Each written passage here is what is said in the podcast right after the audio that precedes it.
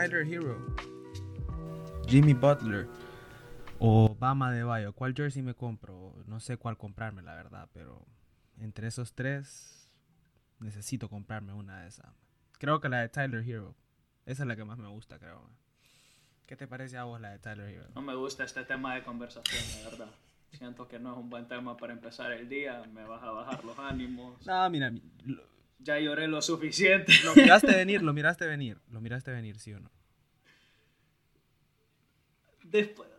Ay, honesto. ponele, lo vi venir, sí, cuando iban 3-1. Era como que em, las probabilidades están en contra de los Celtics, pero yo seriamente pensaba que eran capaces de, de, remontar, de hacer la remontada y desde un principio, y creo que lo podría seguir diciendo para mí, Celtics tenía un equipo para ganarle a Miami.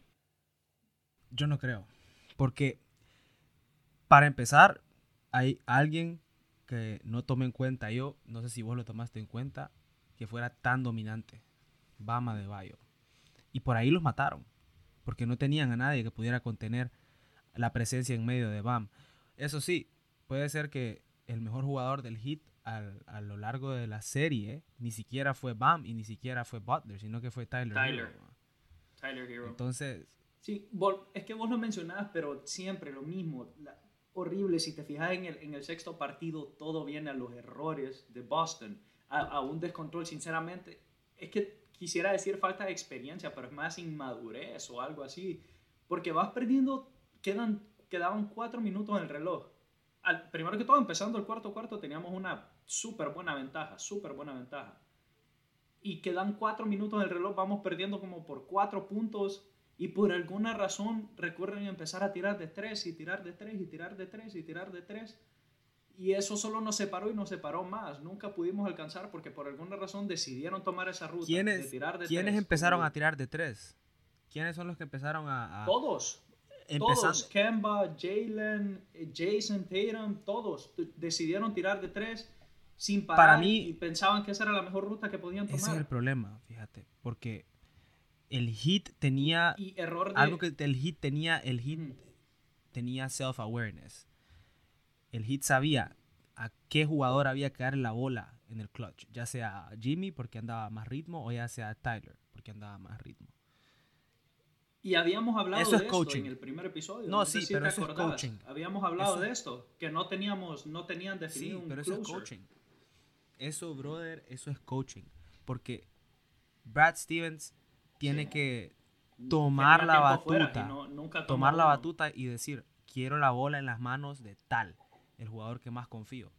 Porque eso de estar teniendo múltiples opciones y de pensar que por, porque tenés varios jugadores no te van a adivinar nunca lo que vas a hacer y no, nunca van a poder descifrarte, al final te puede costar porque tus jugadores no tienen ritmo para llegar al clutch y dársela a una sola persona, a un solo jugador que es el que tiene más ritmo en el momento. Eso es lo que, lo que hacía el hit, por lo menos lo que yo noté. Porque si te fijas, Butler cerró algunos partidos y Hero cerró otros. Y lo de Hero yo no sé qué nombre ponerle. No sé si es la Bubble, no sé si es eh, el, mejor rookie que hemos visto. De, no, sé, de, no sé quién, de, LeBron, de, no sé. En playoffs, ¿verdad? Porque obviamente Doncic fue Rookie of the Year el año pasado y no creo que alguien haya tenido un año cerca a él aparte de LeBron. Pero Mira, lo que sí eso de Tyler Hero, y siento que Tyler Hero, yo lo veo como tal vez puede ser efecto burbuja, pero talento le sobra. Mira, lo que sí puedo sacar y siento que no solo yo, sino que cualquier aficionado de, de más que todo de los Celtics, es que desde que entró Jason Tatum nos estábamos convenciendo y nos estaban vendiendo la imagen de que Tatum venía a ser el líder, de que Tatum era el mejor jugador y sí, es calidad de jugador. Yo sigo diciendo que es calidad de, calidad de jugador, pero en estos playoffs nos dimos cuenta que el mejor jugador es Jalen Brown, en mi opinión, y siento que si viste los partidos, puede ser ahorita el mejor jugador de, de, los Celtics y quien vamos a tener que, que, considerar más un líder y no tanto solo buscar a Jason Tatum. Eso es lo que yo pude haber sacado al menos y tal vez construir alrededor de eso para la siguiente temporada. Pero si tenés a Tatum y tenés a Brown y sabes que ambos jugadores tienen potencial de estrella y sabes que puedes darle la bola, sabes que le puedes dar la bola tarde a cualquiera de los dos cuando el partido se está acabando. No vas a tener un choque de egos ahí entre ellos dos. Para mí, yo no veo ni a Tatum ni a Jalen Brown. Bueno, no los conozco, pero no los veo como jugadores que van a simplemente decir sí, toma el tiro. Yo creo que ambos tienen mucho ego. No sé si, si, eso será tu percepción. No, yo, no lo he visto así. Primero que todo, eh, eso es una cosa de, lo que, de que me gusta de los Celtics, es que no veo que tienen problemas de ego. El año antepasado tuvieron con lo que fue Kyrie. Ahí vino un problema en, en pero no me refiero. En los casilleros. No me refiero a ego de. No lo veo. Espera, déjame aclarar. Sí, entiendo a lo que te referís. Entiendo a lo que te referís. No me refiero a, a, a, ese tipo de, de, de, diva, ¿me entendés? Como Kyrie. Me refiero a que ellos sienten que son, el, que son el, mejor jugador del equipo. Y, y, esa misma ambición por ser el mejor jugador del equipo los puede llevar a pelearse la bola eh, al final de los partidos. Porque siempre tiene que haber un closer. Y, eso tal vez eh, no está tan claro en Celtics quién es el closer fijo, pero tienen que definirlo porque si no, yo creo que esto les va a seguir pasando.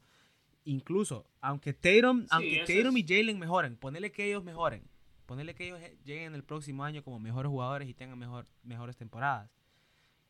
Eh, es importante que como equipo solidifiques tu, tu, parte final del partido con un jugador al que vos sabes que se la tenés que dar. ¿Entendés?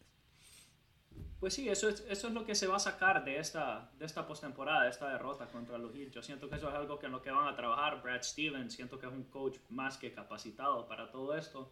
Entonces sí, siento que vamos a estar tranquilos para temporada que viene y es un equipo joven, más que joven. Tal vez solo hay que empezar a enfocarse en buscar un buen, un buen point guard porque Kemba ya, ya va para abajo en declive, creería yo. Le quedan unos cuantos años, pero sí, es de empezar a, pensar en eso en el futuro. Pero un equipo joven súper bueno que tenemos. Entonces siento que estamos tranquilos en eso. Pero bueno. Pero, pero la verdad, tenemos un finals matchup excelente yo creo que el Heat le va a dar problema a los Lakers. No creo que vaya a ganar el Heat por distintas circunstancias. Mm, Scott Foster. Bueno, primero que todo, se nos fue, pero primero que todo, bienvenidos de regreso al programa. Eh, muchas gracias por todo, todos los mensajes, todo lo que nos dijeron después del primer episodio, cómo nos han recibido en, en las redes sociales, en Instagram, en Twitter, bastantes mensajes. Hemos subido bastantes videos por aparte, pero muchísimas gracias por todo, por cómo recibieron el primer episodio. Yo sé que Cali también quiere decir algo al respecto. Pues la verdad, eh, emocionado por seguir y creo que solo es el inicio, pues, y tal vez y, y podemos seguir divirtiéndonos con esto porque al final es lo que nos importa, que nos riamos, que nos divirtamos y que ustedes también la pasen bien escuchándonos a nosotros. Correcto, sí, siempre vamos a estar atentos a lo que nos digan, escuchamos todo, todas las críticas constructivas que nos hicieron, vamos a tratar de mejorar en todos los aspectos posibles, pero por los momentos sí vamos a seguir divirtiéndonos, hablando de lo que querramos hablar en el deporte, tratar de llamar la atención, pero así vamos a estar ahorita. Y para el episodio de hoy les tenemos un muy buen episodio, eh, un episodio muy emocionante, creo yo, algo que nos tomó de sorpresa a nosotros y espero los tome de sorpresa a ustedes. Eh, es una entrevista, una entrevista con un modelo a seguir para nosotros. Eh, yo sé que Cali también tiene opiniones sobre la persona que vamos a entrevistar. Eh, pues no creo que necesite mucha introducción, ¿verdad? es uno de las, yo diría que una de las leyendas de la industria de la prensa deportiva por lo menos en Latinoamérica. Entonces, realmente afortunados somos de tenerlo con nosotros. Bastante. Y ojalá que a ustedes les guste los temas que tocamos, porque no es común tener una personalidad eh, tan notable tan temprano. Y pues la verdad, eh, espero que disfruten esa entrevista y que después si tienen preguntas, más preguntas, las hacen. Obviamente nosotros estamos activos en Instagram, tratamos de, de, siempre interactuar con ustedes de alguna forma. Eh, yo creo que con esa entrevista vamos a tener otras eh, maneras de hablar con ustedes también, preguntarles un poco de lo que les pareció y pues sería ya nuestro segundo invitado, pero nuestro primer invitado al podcast oficial, nuestro primer invitado a un episodio del podcast. Entonces, Fernando Palomo con ustedes. El día de hoy nos acompaña una de las personalidades más reconocidas para el mundo deportivo latinoamericano. Eh, muchos de ustedes probablemente tienen memorias de sus equipos favoritos celebrando o sufriendo en la Champions con la voz de Fernando Palomo agregándole drama en el fondo. También lo reconocerán como la voz del videojuego de FIFA durante los últimos años. Hay muchas otras cosas que podríamos mencionar de él, pero para su mejor entendimiento nos sentimos honrados de presentarlo aquí con nosotros. Así que, sin nada más, Fernando, ¿qué tal? Un gusto. El gusto es mío y una felicitación por el eh, esfuerzo que hacen de volcar su pasión en esta plataforma. Muchísimas gracias. Eh, ¿Qué tal tu día? ¿Cómo has estado? Pues bien, con mucho trabajo. No sé si, la continuación de una temporada o el, arranque de una nueva, la verdad, porque todo parece eh, algo de lo mismo, ¿no? Es como que una campaña no terminó cuando ya había arrancado la siguiente, no tuve mucho tiempo incluso ni de procesar lo que había pasado en, en Lisboa, cuando bueno, septiembre nos agarra ya con el, arranque de las ligas, eh, preparando un partido de Supercopa. Y no es por queja que, lo menciono, que estoy con trabajo cuando tendría que sentirme afortunado de tenerlo, pero es que no ha habido, no ha habido pausa y cuando no hay partido se juega algo en, el mercado de transferencias o suelta algún burofax algún gran jugador, ¿no? Correcto, siempre hay algo. esa duda, la, por ejemplo, esa cosa les está pasando a todos ahorita, a los jugadores, a los entrenadores. Eh, póngase a pensar eh, cómo estará, cómo será para un entrenador de la Premier, de la Liga, de la Serie A, preparar a un equipo cuando el último partido fue nada más hace un mes, hace dos semanas, ¿me entiende? Eh, o sea, la pretemporada de ellos me imagino que ha sido un poco igual, así como diferente, como decía, como decía usted. Sí, cómo eh, evitar que los jugadores se cansen arriba, ¿no? Que pierdan la motivación por jugar cuando eh, es lo primero que deberían tener o contar con la alegría de seguir jugando es lo que les hace crecer a los jugadores ya en el, en el ámbito profesional y es muy difícil para el entrenador exigir cuando hace poco les ha pedido tanto, ¿no?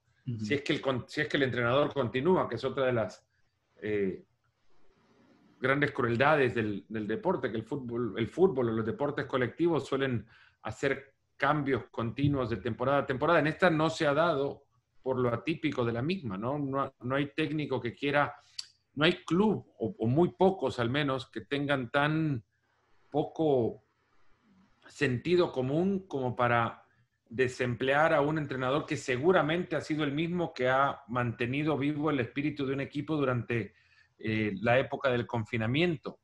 Y hay muchos equipos que se han sostenido en agradecimiento, muchos por lo que estos entrenadores les han dado en este periodo y porque tampoco tienen recursos económicos para poder solventar la rescisión de contrato que implicaría deshacerse de un entrenador eh, que todavía tiene un vínculo vigente. En fin, eh, para ellos el reto es gigantesco porque les obliga a preparar anímicamente el plantel y a cada individuo de acuerdo a, la, eh, el grado de gaste o energía que todavía cuenten con, con el, en el tanque cuando lo que tienen que arrancar es otro camino largo como el que ya vivieron y que les va a exigir tanto o más que el, que el anterior porque el calendario ahora se aprieta mucho más. Eh, hablando de eso mismo, de todo lo que vos hablas del desgaste y todo esto, me imagino que también pasas pendiente a todo lo que es la NBA, obviamente, ahorita en playoffs, la burbuja que armaron. ¿Cómo crees, aparte de haber estado en cuarentena todo ese tiempo, ahorita con la burbuja que armaron, eh, estando, obviamente ahorita ya empezaron a permitir que lleguen ciertos familiares y todo, pero estuvieron todo ese tiempo antes sin familiares, ¿qué crees? ¿O cómo ves vos que pasas o has tenido más experiencia con jugadores que les afecta no solo en el desgaste físico y todo eso, sino que en la actitud mental de los jugadores. Estar tanto tiempo encerrado solo con el equipo, no puedes pensar en nada más que lo que estás haciendo, que es el deporte ahorita. No tenés nada para escapar.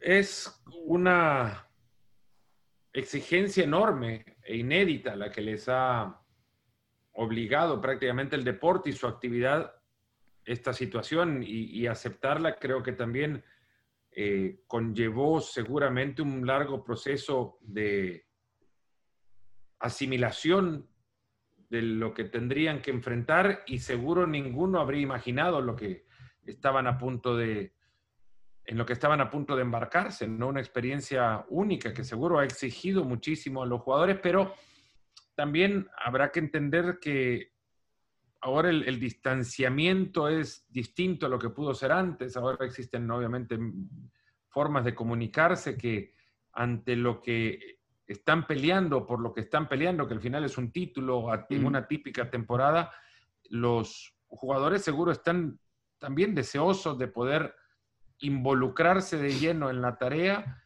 y, seguramente la burbuja habrá facilitado el, trabajo de algunos. Obviamente te dirán que aquellos que perdieron seguro se vieron perjudicados por haber estado en la burbuja. Los que ganaron tienen excusa de decir que la burbuja los acercó y los convirtió en mejores equipos, ¿no? Cada uno con su, con su perspectiva, pero eh, es una exigencia única, singular y que seguro también en el análisis global de un, de un resultado o una actuación individual nunca se debe dejar de lado.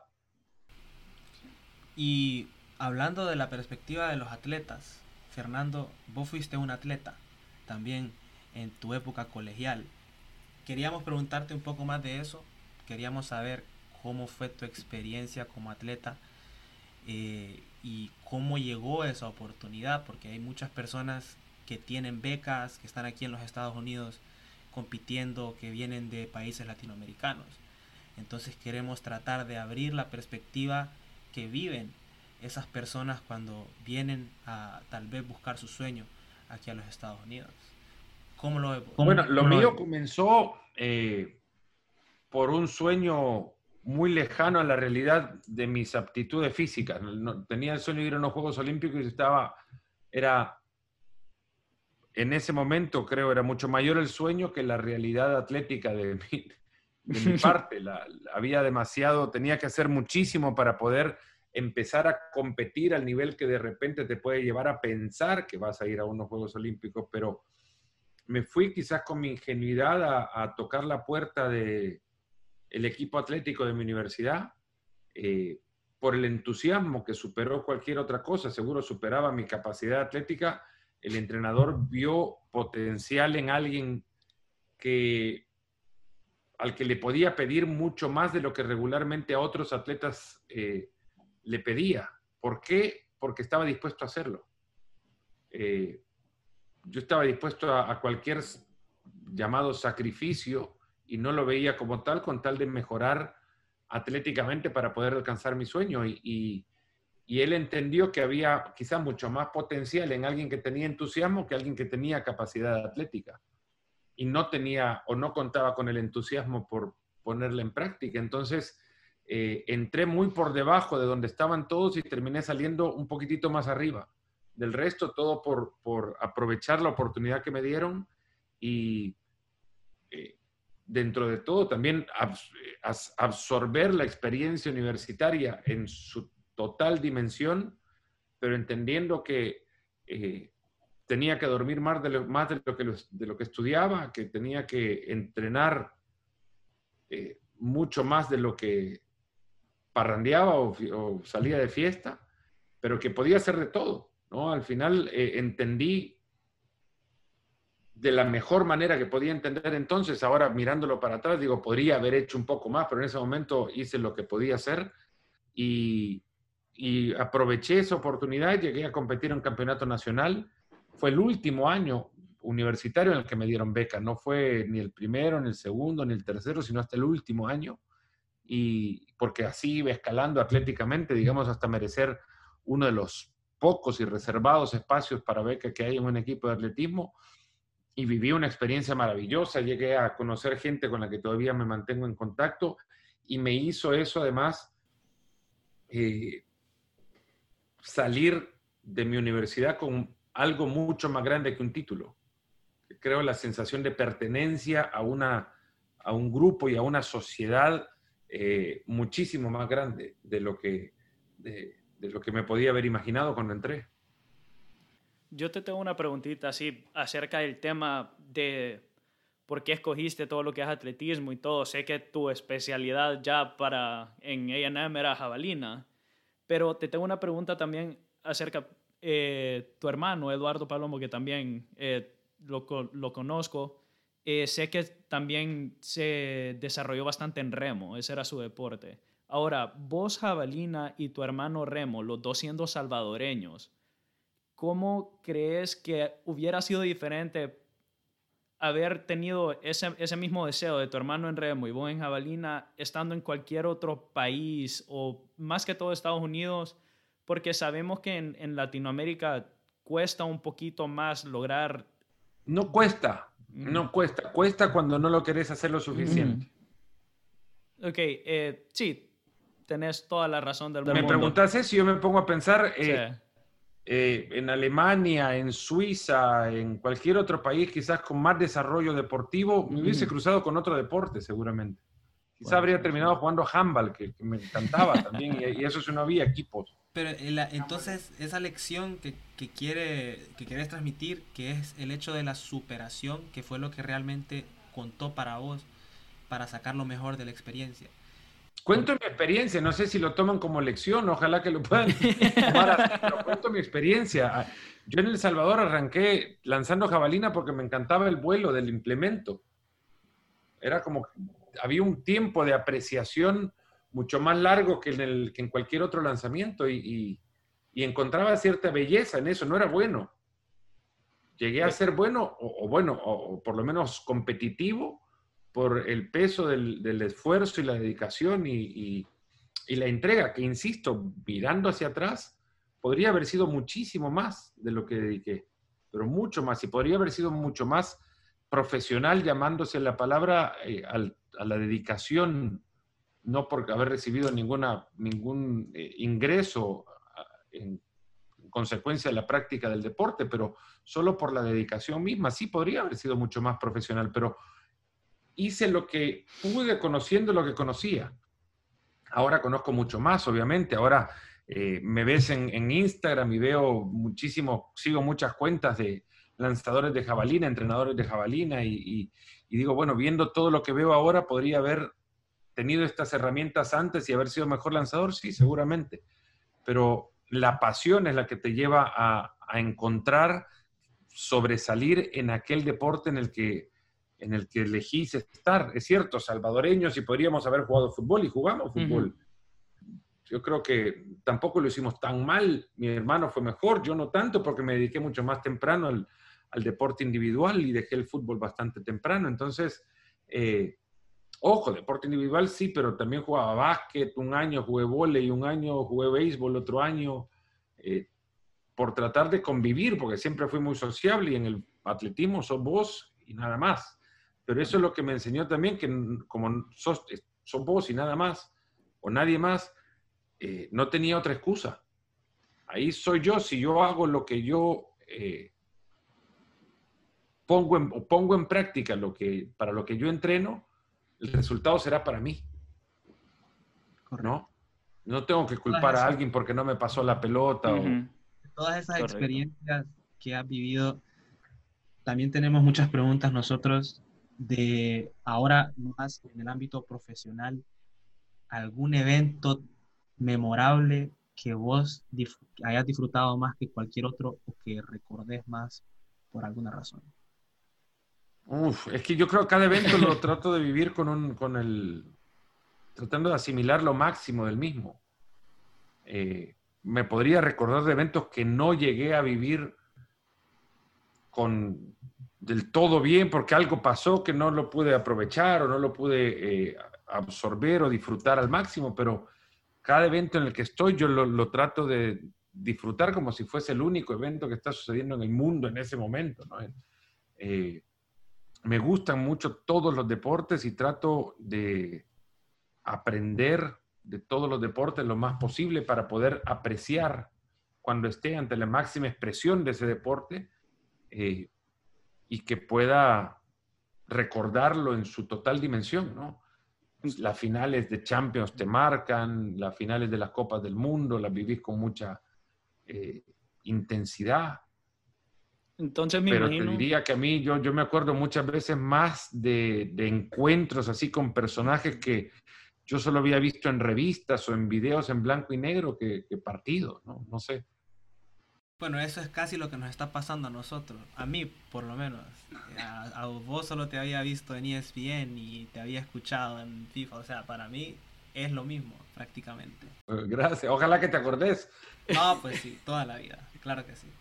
Me imagino que lo que vos buscas entonces para todos estos eventos, y es o sea, es algo que sí se podría aprender, es tratar de ir como, por decirlo así, sin expectativas a cada evento para no tener nada con qué compararlo y vos poder disfrutarlo como vos querrás. Porque me imagino que hay alguien que va a querer ir al mundial, al siguiente mundial pensando, no creo que sea mejor que el mundial de Rusia o algo así. Vos vas a tratar de ir a disfrutarlo lo máximo. Gran, un gran punto de razón, si además de que soy reacio a las comparaciones aunque es natural, todos terminamos poniendo a un jugador a la par del otro. Yo soy muy reacio a comparar porque creo que son, primero los jugadores de fútbol son producto de lo que le rodea y a ninguno le rodeó lo mismo como para poder decir que son comparables, ni las épocas mismas.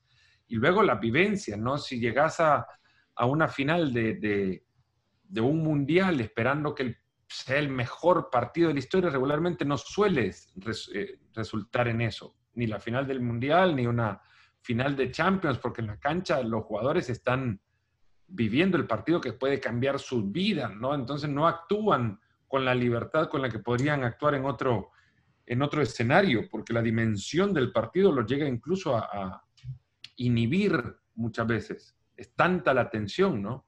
Pero es, es cuestión de, diría, eh, experimentar cada evento desde la singularidad de algo irrepetible y que tampoco ha pasado antes, porque una final de un mundial es única. La final del Mundial de Rusia 2018 se jugó nada más que una fecha en un día específico de un año, en una ciudad donde no se había jugado una final de un mundial.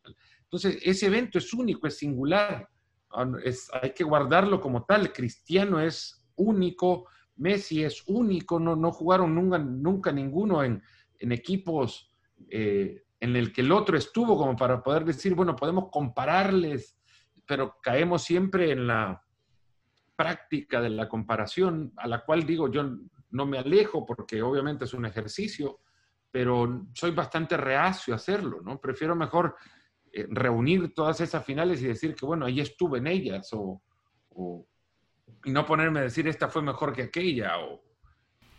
Vos decías que cada jugador cuando están en una de esas finales, en uno de esos partidos, están viviendo el partido ellos y ellos están viviendo algo que puede cambiar su vida. Hablando más de lo que los jugadores tienen en la mente cuando van a jugar un partido, ¿habrá alguna personalidad deportiva que vos hayas conocido que te sorprendió por su manera de ser, por su manera de, tomar su trabajo, etcétera? Pues muchos, si no, no juzgo tampoco aquellos en los que de repente me sorprendieron de mala manera, ¿no? Porque habrán tenido algún antecedente al momento en el que se cruzan conmigo, yo con mi expectativa y ellos con su vida, que nos cruzamos en polos opuestos, ¿no? Del, camino. Pero eh, hay, hay jugadores, sí, que me han sorprendido por, por el, el grado de interés que muestran por tu profesión. Eh, y no por tu profesión tanto como tu persona. Cuando te convertí vos en el, en el entrevistado de alguien que se interesó por vos, eso creo que sí te marca y sí tuve más de alguna conversación con Javier Macherano, por ejemplo, con quien después de las entrevistas, muy ricas también, porque es un, tipo que sabe muchísimo de fútbol, se preocupa, pregunta. Y a mí me llama mucho la atención siempre aquellas personas que preguntan más de lo que hablan. Quisiera y aspiro a ser mucho más eh, una persona como tal, como esas, que conocen, porque preguntar es, una, es sinónimo de, obvio, curiosidad, ¿no? Y la curiosidad no significa ignorancia, no hay que eh, empatarla con la ignorancia, sino con el deseo de conocer. Nadie conoce todo. Y, a mí me, esa característica yo la, y digo Macherana como me pueden pasar, o me pudo haber pasado con otros, no, no recuerdo uno, pero ese puntualmente lo recuerdo porque es una característica que, que yo aprecio mucho tal vez estando enfrente de ellos has notado eh, en su forma de hablar, en su forma de ser, su forma de saludarte, de hablarte, que puedes intuir el tipo de persona que son cuando los conoces de esa manera. Sí, bueno, Javier Zanetti, por ejemplo, es un, tipazo, pero, pero eh, con una elegancia y un nivel de educación y de trato con las personas. Yo una vez... Eh, con, con, cualquiera, ¿no? En realidad, incluso hasta uno cae en ese error muchas veces que das, como con Fernando, por ejemplo. Si no me escribe ahora, no me habría acordado que ahora teníamos la, el, compromiso, pero por eso le pedí que me escribiera antes, para, para hacerlo, ¿no? Cuando no agendás y no escribís las cosas, se te olvida algún compromiso que adquiriste con alguien y eso me pasa a mí, no dudo que le puede pasar a uno con menos interés del compromiso que yo, obviamente. Si yo pido una entrevista con un jugador, el interesado soy yo. Al jugador no le, puede, podrá no interesarle si quiere llegar a hablar, ¿no? Porque no están para, para hablar, pero te lo hacen o lo hacen porque saben que vos necesitas un contenido. Una vez con Javier Zanetti quedé para una entrevista, era creo un jueves, y lo seguía en una gira que andaban haciendo con la selección argentina, llegaron martes, martes entrenamiento, quedamos que la entrevista la hacemos jueves a las 4 de la tarde, ponerle una cosa así, y el miércoles yo lo veo a la mañana, lo saludo como para que recuerde que ahí estoy, ¿no? El miércoles a la tarde lo veo en el entrenamiento, bueno, mañana nos vemos, mañana nos vemos. Eh, eh, ¿A dónde nos vemos? En el comedor del hotel, ponerle una cosa así. Yo estaba a la puerta del comedor del hotel esperando que él pasara por ahí para recordarle que nos íbamos a ver a las 4 de la tarde en el, bueno, habrá sentido tal acoso casi de, stalker, ¿no? Que cuando llegó a sentarse me dijo, Fer, yo te dije el jueves a las 4 de la tarde, yo voy a estar acá a las 4 de la tarde y me lo dijo a las 3.55 de la tarde. Eh, pero le digo, bueno, Pupi, es que la realidad es que quedas con alguien o un jugador y seguramente te quedan mal. Me dice, yo no soy así. Y ahí aprendí si con el Pupi Zanetti quedas que te habla a las 4 de la tarde, él te va a hablar 3.59 y si le escribís un mensaje te va a responder, aunque el mensaje sea buen día, él te lo responde, buen día y ojalá que estés pasando bien. Tipazo, tipazo, maravillosa persona. Bueno, Fer, eh, no te queremos quitar tanto de tu tiempo. Eh, era una entrevista corta porque sabemos que tenemos una agenda medio apretada, pero creo yo que la mejor manera que podríamos cerrar esto es, sinceramente, diciéndote que sos al menos para nosotros, o me imagino que para bastantes en el ámbito de periodismo deportivo, que buscan algo, cualquiera que veías, pienso, un ejemplo a seguir, y más siendo, o sea, nosotros que bastante gente, me imagino que de afuera han de decir Honduras, El Salvador, Costa Rica, un poquito más difícil, han de pensar, o han de pensar eso, y sinceramente vos has demostrado que para nada, que si te lo pones en la mente, lo puedes hacer tranquilo, entonces, sinceramente, no, solo no me queda nada más que agradecimiento y sinceramente algo como demasiado respeto hacia vos por eso. Muchas gracias. Estamos honrados de haberte agradezco. Fernando. Muchísimas gracias, Fernando. Cuídate. Espero tengamos A ustedes también, muchas gracias. Y, Que sigan adelante y, ojalá que en algún momento nos volvemos a cruzar con un poco más de tiempo. Éxitos en el proyecto. Es maravilloso el poder tener un espacio en el cual conversar. Eh, largo y tendido y pensar que a alguien le interesa la conversación que estás teniendo, ¿no? Y estos, esos son los podcasts. Es. Y siempre creo, no, no hay que ponerse a pensar, bueno, ¿y a alguien le va a interesar? Sí, si a vos te interesa y a vos, Carlos, te interesó, y ahí hay dos personas que les que, que, saben que un proyecto así va a ser agradable de hacer, por lo menos. Y si hay algo agradable, el producto al final se nota y cuando hay producto agradable, la gente lo consume. Muchas, gracias. Muchísimas gracias. Fuerte abrazo. Bueno, ¿qué te pareció? Un honor, un placerazo. Exacto, un, sinceramente un honor, buenísima, buenísima entrevista. Siento yo que en el poco tiempo que tuvimos pudimos hacer bastantes preguntas. No se sintió aligerado. A mí me gustó bastante eh, todas sus respuestas. Siento lo sentí que pudimos aprender mucho de él. Muy genuino. Lo sentí muy genuino, lo sentí original lo sentí relajado. Creo que todo eso también se alinea con la identidad de nosotros. Eh, Correcto. De, simplemente tener conversaciones normales con las personas y no solo hablar de algún deporte en específico. Eh, excelente. Fernando Palomo, una super estrella. Si ustedes no saben quién es, vayan a seguirlo en Twitter, en Instagram.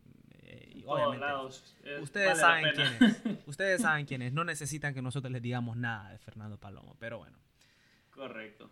Gracias de regreso a Fernando por estar con nosotros y por darnos ese tiempo. Cuando esté escuchando este podcast, espero que por lo menos le saquemos una sonrisa. Siento yo que para cerrar el episodio, un muy buen episodio, solo es de hablar un poquito de todo lo que está pasando en el mundo de los deportes y lo que está a punto de pasar. Eh, algo de importancia, no sé si Cali quiere mencionar algo pues algunas cosas que han pasado, creo que cuando ustedes estén escuchando este podcast tal vez y, ya hayan pasado otras cosas, pero lo más importante, lo más relevante, primero que en, la Stanley Cup, para los que ven hockey, creo que fue John Steiner que me pidió que habláramos de hockey, y los Tampa Bay Lightnings son campeones de la Stanley Cup. Sí. seis partidos se llevaron la serie yo logré ver el partido, un muy buen partido. Yo sentí que en la final, todas las finales, quien dominó, el mejor equipo fue Tampa. Para todos aquellos que no ven hockey, siento yo que le deberían dar un chance. Es un muy buen deporte. Sí es un deporte muy americano, muy estadounidense, como lo quieran ver, pero es un muy buen deporte. Y yo cuando se lo describo a un amigo, se lo describo como la intensidad, hasta más intenso que el básquetbol. Tiene toda esa intensidad del básquetbol es una combinación entre básquetbol y fútbol, la intensidad del básquetbol y lo bueno del fútbol. Le quitas todo lo lento, todo lo malo al fútbol y eso del hockey. Obviamente sobre hielo, entonces ahí es un poquito diferente, pero es un muy, muy buen deporte y muy entretenido. Bueno, vos decías deporte americano, yo creo que es más ruso y canadiense que americano. Es bien europeo. La mayoría de los jugadores son europeos, pero sí, Tampa Bay, campeón. Y, pues en Tampa, en Tampa le están pasando bien ahorita con, con con el equipo de hockey y con los Tampa Bay Buccaneers, porque Tom Brady... Por fin tienen equipo. No, pero Tom Brady, oíme, brother, fueron a jugar a Denver ahorita, hace un partido, esta semana. Fueron a jugar a Denver, Tampa contra Denver, contra los Broncos. Y Tampa dominó de principio a fin. Brady dio una clínica. Yo, la verdad, a Tampa Bay le pondría el ojito, a Green Bay le ponía el ojito le pondría el ojito. Y obviamente, pues, la gente habla de San Francisco, yo creo que no les va a ajustar este año. Pero los Seahawks van a estar ahí. Los Seahawks van a estar ahí. No, pero hablando de la NFC, los Chiefs y, ah, los Ravens en la NFC. Hablando de la NFC, tendría mucho cuidado con los eh, Buccaneers, los Seahawks y, por supuesto, una de las sensaciones de, la, de la NFL. En el otro lado, en la AFC, Mahomes está teniendo un temporadón. Ojo con Josh Allen y los Bills, ¿verdad? muy buen equipo, muy buena ofensiva. para los que son Patriots, para los que son Patriots, ojo con los Buffalo Bills este año. Sí, partiendo un poquito de los deportes colectivos, los deportes de equipo, eh, para esos fanáticos de la Fórmula 1, que sé que hay varios porque bastantes nos mandaron mensajes, Fórmula 1 tuvo un fin de semana muy diferente, se podría decir, el Grand Prix de Rusia.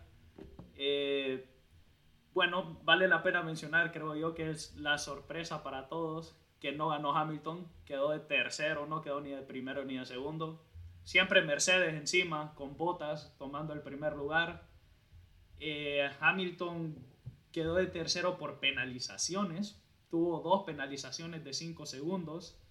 Entonces, primer puesto Bottas, Mercedes como siempre, después Verstappen y luego Hamilton. Bueno, yo no veo mucha Fórmula 1, para serte honesto, no sé mucho del tema, creo que sé de, de, cero a nada. Solo sé quiénes son los nombres grandes, como Hamilton. Entonces, no soy la persona adecuada para hablar, pero sí estoy consciente que hay gente que le gusta y eso es suficiente para que nosotros nos interese.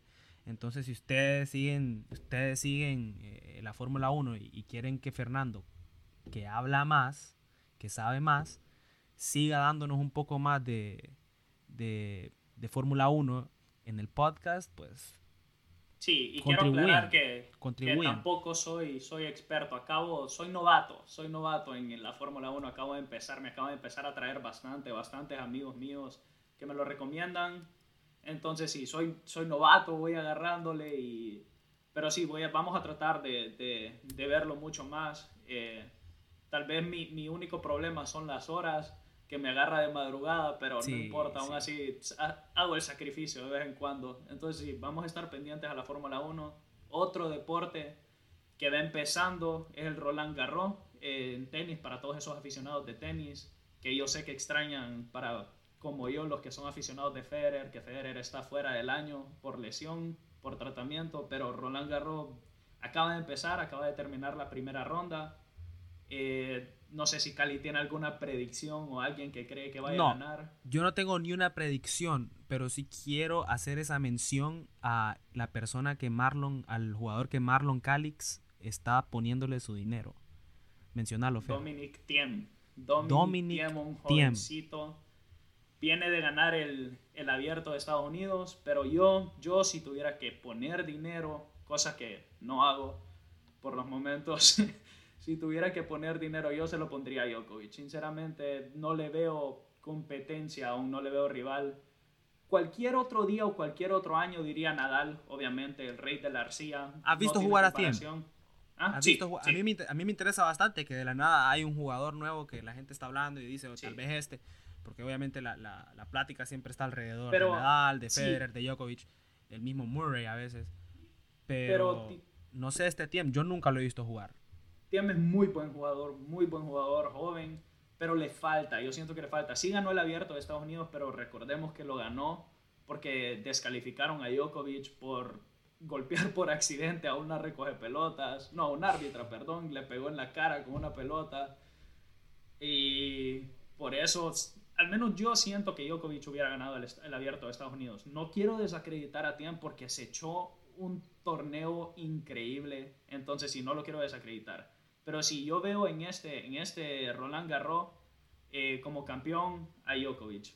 Cualquier otro año le pondría dinero a Nadal, como les decía, pero para todos aquellos que saben, viene de lesión, se está recuperando, ahorita está ahorita está saliendo de lesión, entonces vamos a ver qué tal le va. Muy rapidito también vale la pena mencionar que para todos aquellos aficionados de los esports, ahorita uno de los torneos más importantes en ese mundo eh, está en vivo. Eh, League of Legends, que es el juego, si no, si no es uno de los juegos, es el juego con más afición en el mundo de esports, está teniendo su torneo mundial, su campeonato mundial. Entonces, acaba de empezar y termina el 31 de octubre, así que para todos aquellos que estén interesados o los que les guste o quieran eh, aprender un poquito más de videojuegos, eh, sí, sintonícenlo. Normalmente lo pasan a través de YouTube, así que cualquiera, se puede cualquiera lo puede buscar y verlo a través de YouTube.